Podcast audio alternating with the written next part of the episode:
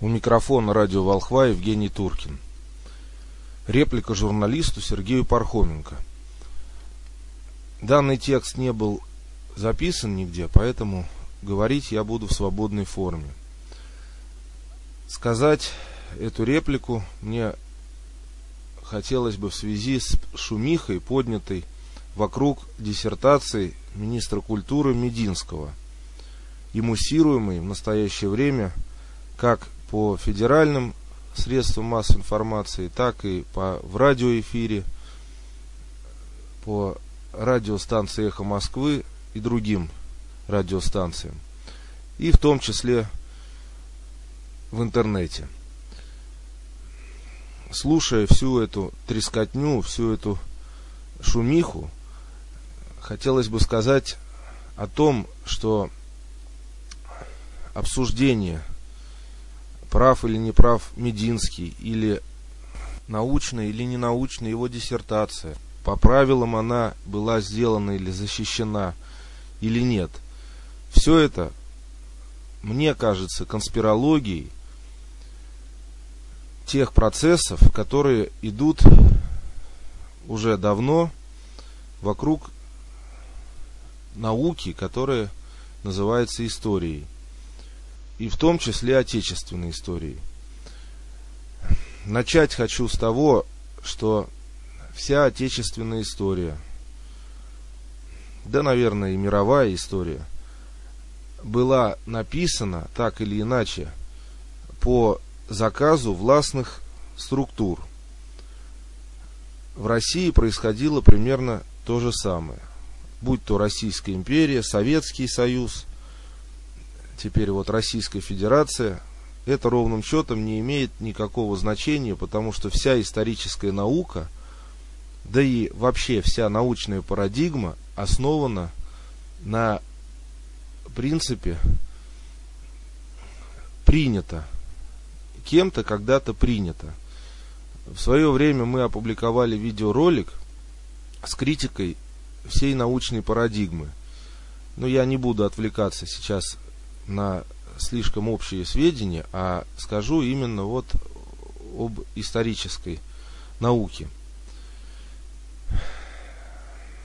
Я не читал диссертацию Мединского, я не читал диссертации других авторов, ученых и в том числе чиновников – и не писал сам диссертаций.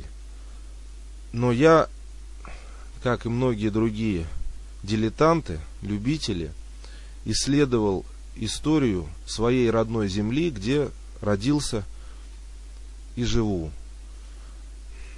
Это русская земля, это территория, ну, по крайней мере, часть территории современной России. Часть, потому что Вся территория очень большая. Объездить и исследовать ее не под силу не только одному человеку, но, наверное, целой Академии наук. И тем более, что исследования, производимые на любительском уровне, не принимаются всерьез этой Академией.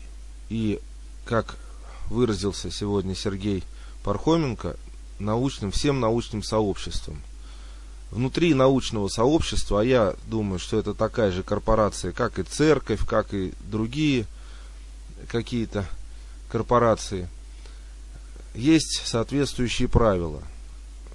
Правила эти не позволяют так называемым дилетантам, вот вроде меня, проникнуть в эту среду, в среду научного сообщества. Поэтому я не называю и не считаю себя никаким ученым, и в том числе в плане истории.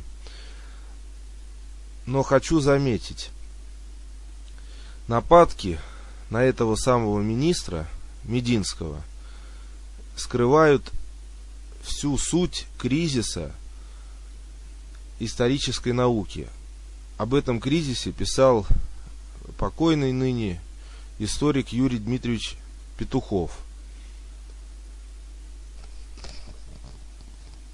И кризис этот будет усиливаться, продолжаться до тех пор, пока это самое научное сообщество не окажется в окончательном тупике в связи с бесконечными скандалами то по поводу не устраивающих кого-то диссертаций, то по поводу э, не вписывающихся в рамки традиционной парадигмы новых данных, полученных от исследователей разного уровня,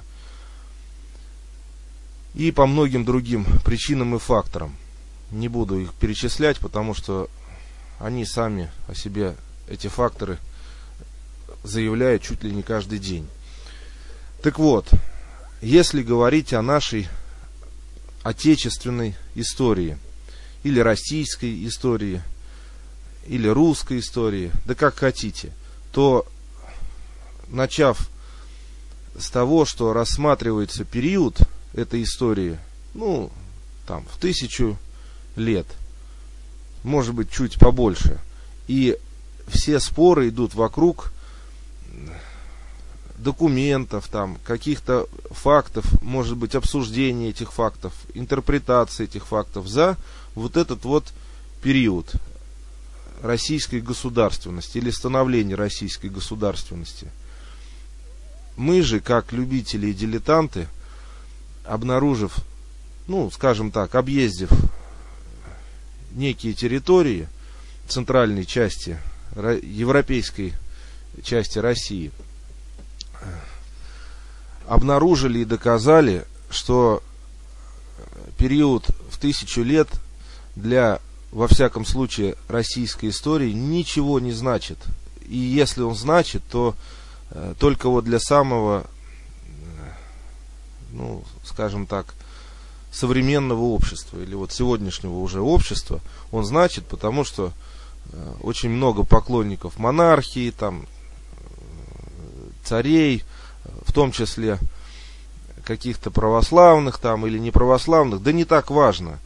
Вот, все это слишком маленький период. Ну, даже если взять советскую историю, то это вообще всего-навсего там 70 с небольшим лет. Да? Но сколько произошло за советское время, но и здесь такое количество ум, умолчаний и вранья, что споры можно вести бесконечно вокруг э, этого вот ну, периода. А за, всем, за всеми этими спорами, во-первых, умалчивается то, что историческая наука это не только трактование э, документов, это не только правила игры того или иного ученого сообщества. Есть еще такой термин, как историзм. То есть историю нужно не знать или там изучать, или еще что-то.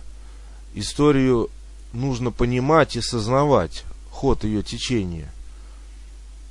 Это примерно то же самое, что истину не нужно защищать, как на этих диссертациях или экзаменах, или еще чем-то.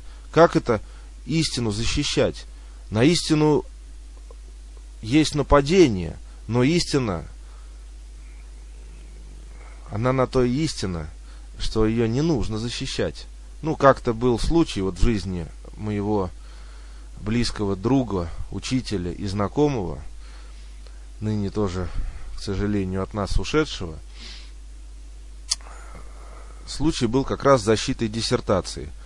И когда он сделал вторую по счету диссертацию по экономике, а он является кандидатом экономических наук, являлся при жизни – вторую диссертацию он не смог защитить не по той причине, что плохая была диссертация или что-то там не соответствовало правилам. Просто когда он ее принес своему научному руководителю, а заодно и показал рецензентам будущим, или как там это правильно сказать, рецензентам, то э, прочитав и проанализировав эту диссертацию, э, они встретились еще раз и сказали, Вячеслав Васильевич, но вы же понимаете, что э, выставлять эту, этот труд на защиту бессмысленно. Он говорит, понимаю, но хотел бы услышать ваше мнение, почему. И тот, который постарше, сказал ему, а здесь не на что нападать. Вот я хочу, чтобы вы поняли вот этот момент, что защита всегда подразумевает, что есть какое-то, какая-то агрессия или нападение. Вот. вот в данном случае э, эта диссертация была написана таким образом, или содержание ее было таково, что не было никакого смысла нападать. Поэтому и нечего защищать. Хотя сама диссертация абсолютно научна.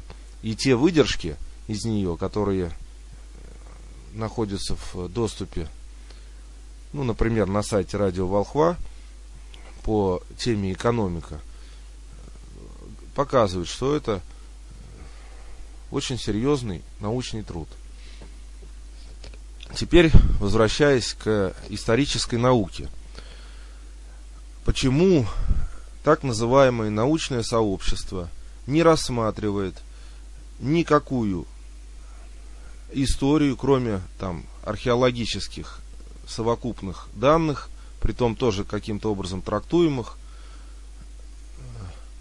за пределами ну, двух-трех тысяч лет. Я имею в виду российские земли, российские территории. А говорю, конечно, об истории Руси. Почему те факты и артефакты, которые найдены, обнаружены большим количеством исследователей. Ну, некоторых я могу перечислить. Это и Скляров, это и Чудинов, это и Демин, Валерий Никитич, и упомянутый ранее Юрий Дмитриевич Петухов, и Богданов Валерий Валентинович, и многие-многие другие ученые, кстати говоря, не просто любители, как вот я сейчас тут с вами разговариваю. Почему их труды, их заявления, их находки, исследования не рассматриваются исторической наукой всерьез, во всяком случае. Да потому что лучше, наверное, обсуждать диссертации мединских или э, других каких-то чиновников. Лучше с помощью вот этого добровольного сообщества Диссернет э, лишать там ученых степеней.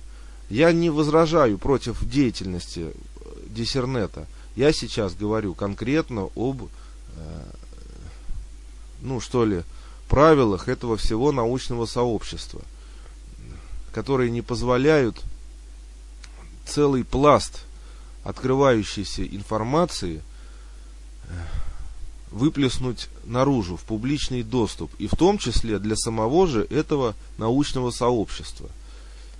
Я много раз слышал, когда упоминаемое, например, слово гиперборея, ну, наверное, это новое слово, действительно, э, та цивилизация, которая была когда-то, там, в древние времена, она, может быть, и называлась по-другому, и можно оспаривать ее существование, все понятно, но почему, как только называется это слово, сразу возникают ухмылки, насмешки, какое-то шельмование, и все-все, как будто бы э, для какой-то группы людей это слово звучит оскорбительным. Мне непонятно почему. А когда а, произносится слово Атлантида, ну, много же мифов об этой Атлантиде, но также и о Гиперборее существует э, довольно большое количество и мифов, и всего. Вот. Но отношения совсем разные. Атлантида это нормально, Гипербореи это дурь в чьих-то этих головах любителей там и, и, в общем, фантастов. Мне это непонятно. Хотел бы сказать, что вот тот объем накопленных этими самыми любителями, да и не только любителями, исследователями, научных, строго научных материалов по истории земли русской – достаточен для того, чтобы написать, ну не знаю, наверное, тысячи таких диссертаций, как написал Мединский. А, а может быть, еще и больше. Но никто об этом не говорит. Ни уважаемый мной Пархоменко, ни другие члены Диссернета, ни там ведущие Эхо Москвы или федеральных средств информации. Вот. Ну, разве что по каналу Культура можно изредка увидеть э, какие-то вот просветительские программы в том числе связанные с э, древ, древнейшей историей. Поэтому считаю, что шумиха, поднятая вокруг защиты этой самой диссертации Мединского, не что иное, как камуфляж и конспирология разрушения злейшими врагами человечества, атлантистами, основ новейшей российской государственности. Новейшей, потому что русская государственность была на наших землях всегда практически. То есть такой испокон веков, который никто уже и сейчас и толком не вспомнит и не скажет, когда начиналась действительно русская государственность. Только наши скромные исследования цивилизации под названием Холмогории, существовавшей как минимум 10 тысяч лет на европейской части современной России, говорят о том, что русская государственность формировалась не тысячу, не две тысячи лет, а ну, практически через какой-то там по историческим рамкам незначительный период после наступления оледенения на севере Евразийского континента.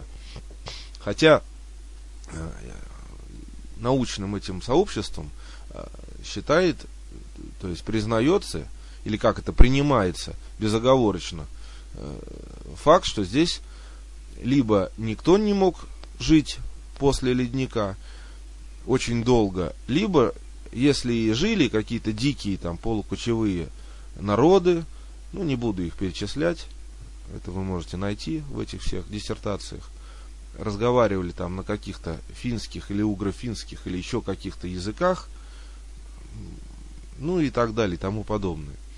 Вот. Все это не так, все это неправда и не имеет никакого отношения к коренной русской нации. Точно так же, как вся историческая наука современная не имеет отношения к коренной русской нации. Она как-то мимо проходит. Мимо нас, извиняюсь. Поэтому мне дико все эти споры слышать и слушать. И еще раз озвучу одну из статей на историческую тематику, которую мы опубликовали в 2012 году. В связи с тем, что в последнее время проявляется углубленный интерес к истории вообще и к истории российского государства в частности, хотим дать некоторые пояснения и замечания. Используемые в суждениях и обсуждениях историзма государства понятия, термины и события зачастую путаются – но еще чаще умышленно искажаются. Советуем принять во внимание, что термин фальсификация означает искажение в противоположную сторону сути событий, явлений и понятий. Под этим термином понимается утайка и выпячивание некоторых явлений с целью достижения политических выгод одной из сторон. Смена тональности – это дробление, перепутывание и искажение происходящих или происходивших событий. Выпячивание исторических фактов и личностей – политическое явление, предназначенное для восхваления одних и умаления роли других. Умаление – обратное действие. Смена тональности – это дробление, перепутывание и искажение происходящих или происходивших событий. Выпячивание исторических фактов и личностей – политическое явление, предназначенное для восхваления одних и умаления роли других. В историографии часто игнорируются общеполитические, происходящие в мире или в отдельных странах события, связанные с эволюцией государственности. История российского государства фальсифицирована, искажена и далека от истины, потому что в ней не учитывались общие эволюционно-политические и хозяйственные явления, происходящие в тот или иной момент. Все историографы, начиная с Шаулетцера, включая Ключевского, Соловьева и других – уже советских и постсоветских историков, не относятся к истинно коренной российской нации, поэтому их работы служили только для восхваления тех или иных политических режимов. Как правило, политическая сторона в истории играет второстепенную, но очень важную роль. Кроме политики есть эволюция хозяйственной деятельности государства, эволюция международных отношений, тенденции возникновения и проявления особых характерных течений, таких как демократизация, социализация, монополизация, мон монархизация и другие.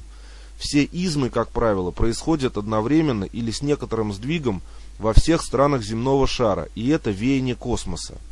Эзотерический историзм – выделяет отдельные эпохи и этапы в истории человечества вообще и в истории каждого государства, от его возникновения до гибели титульного народа и их повторяемость через определенные, но не одинаковые периоды. Если время делить не на столетия, а на века, эзотерический век равен, как правило, 110 годам, то вековые чередования, особенно за последние тысячелетия, явно выражены и легко прослеживаются. Кроме того, все события, происходящие в определенный интервал времени, укладываются в одно символическое понятие. Приведем для российского государства века особо проявившиеся. XIV век не по счету, а по эзотерическому логосу 1242-1352 года. Борьба с раздробленностью русской государственностью. XV век с 1352 по 1462 года борьба русских племен и народностей за создание единого государства. XVI век с 1462 по 1572 года. Утверждение монархической власти на присоединенных землях. XVII век с 1572 по 1682 года. Борьба российского и других государств с внешней оккупацией и попыткой колонизации. XVIII век с 1682 по 1792 года, век эволюционного реформирования внутри государств. XIX век с 1792 по 1902 года, борьба с монархическими режимами, серия революций во всем мире. XX век с 1902 по 2012 года, век утверждения суверенитета и государственности всех народов земного шара. 21 век с 2003 по 2032 года, век силовой глобализации, век звездного и галактического коллапса, в течение которого происходит быстрая смена событий для того, чтобы перейти в следующий век, который начнется с 2032 года и кончится в 2142 году. То будет век глобального самоопределения и объединения народов всего мира, век добровольной глобализации, вокруг центров исторических цивилизаций. Искажение общемировых космических и земных тенденций нужно только одному, враждебно относящемуся ко всем народам, особенно коренным, так называемому атлантизму. Именно под сильным влиянием проистекающих космических явлений на Земле проявляются и появляются соответствующие личности адептного характера, которые и реализуют идеи и программы мира третьей мерности в жизнь народов. К настоящему времени волей атлантистов – создалась ситуация, которая ведет напрямую к уничтожению уникальных этнических, национальных, народных и эпохальных ценностей. Современная историография, вбиваемая в мозги народов атлантистами, несет в себе угрозу взаимоуничтожения основной массы народонаселения земного шара и через смешение народов приведение человечества к природно-тварному состоянию и полной дебилизации всех народов Земли. Именно с этой целью атлантисты пытаются уничтожить национальную культуру, национальные верования, национальные традиции, национальный дух и ментальность. Для этого ими производится глобальная ассимиляция народов под иллюзорным и утопическим предлогом, что гибриды являют миру особые таланты и гении. В действительности вектор процесса ассимиляции направлен в разные стороны. В одном случае народы чуть прогрессируют, в другом случае рождают талантов и быстро вымирают. Жизненный цикл гибридного рода составляет примерно 215-250 лет. Рода родственных народов живут на протяжении примерно 7 тысяч лет. Поднимаемые в настоящее время проблемы национальной эволюции североамериканских индейцев, отдельных южноамериканских племен и народностей, шотландцев, народа басков, каталонцев, особо подчеркивает проблему трех крупных народов земного шара – русские, основная масса которых живет в России, но невольно рассеяна по всему миру, курды, которые проживают бесправно на территориях трех-пяти государств, и цыгане, не имеющие ценза оседлости и не причисленные ни к какому коренному народу. Сепаратизм угрожает другим народам только в случае, если некий народ объявляет свои необоснованные ничем претензии на чужие территории и пространства. Закрепление народа за определенной территорией создаст предпосылку урегулировать свои жизнеобеспечивающие вопросы не тенденциями отчуждения или отделения, а тенденциями сотрудничества и объединения. Живущий на определенной территории коренной народ вынужден терпеть инородцев только по той причине, что они когда-то, а может быть и сейчас, выполняют ту роль, которую не могут выполнить коренные народы.